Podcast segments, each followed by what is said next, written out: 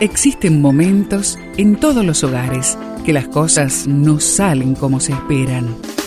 Susana y Gustavo Piñeiro te traen soluciones para tener un hogar diferente y duradero. Quédate con nosotros, porque ahora comienza Hogares de Esperanza. No niegues un bien a quien es debido, teniendo poder para hacerlo. Proverbios 3:27 este texto lo encuentras en la Biblia. Dios siempre nos pone cerca personas a quienes podemos ayudar en la familia, entre nuestros amigos, en nuestro vecindario, en la comunidad. En repetidas ocasiones algunas de estas personas nos solicitan que les ayudemos. Si bien es cierto, todos tenemos el llamado de proveer al hogar primero, esto no implica que no podemos ayudar a algún familiar o a alguien que sin ser familia requiere nuestra ayuda. ¿Cuál es tu actitud o reacción cuando te solicitan ayuda? Los antiguos tenían una norma que decía, que sude la limosna en tu mano, dando a entender que hay muchas personas que tratarán de abusar de tu generosidad con esto.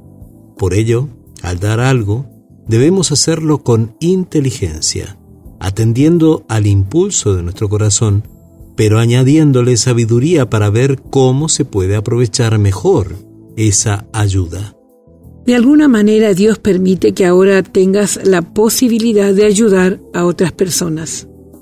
Cuando reconocemos que todo se lo debemos a Él, es fácil entender que su plan al bendecirme es que yo pueda compartir con otros. La sociedad resalta a quien tiene más que otros y Dios exalta a quien comparte más con otros. Probablemente Dios te dará una oportunidad después de este día para que puedas poner en práctica esta reflexión. Cuando eso ocurra, di. Aquí estoy, Señor. Úsame. Todo lo que tengo es tuyo. Te pregunto, ¿conoces a alguien que requiere tu ayuda hoy te invito a orar.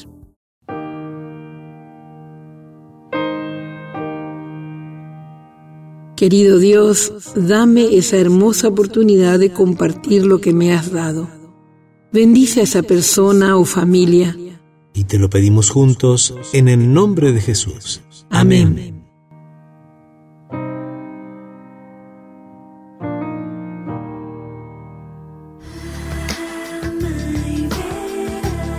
Esperamos que el tema de hoy, junto a Susana y Gustavo Piñeiro, haya traído la esperanza a tu vida. Si deseas ampliar este tema, seguí al Dr. Gustavo Piñeiro en Facebook y Twitter.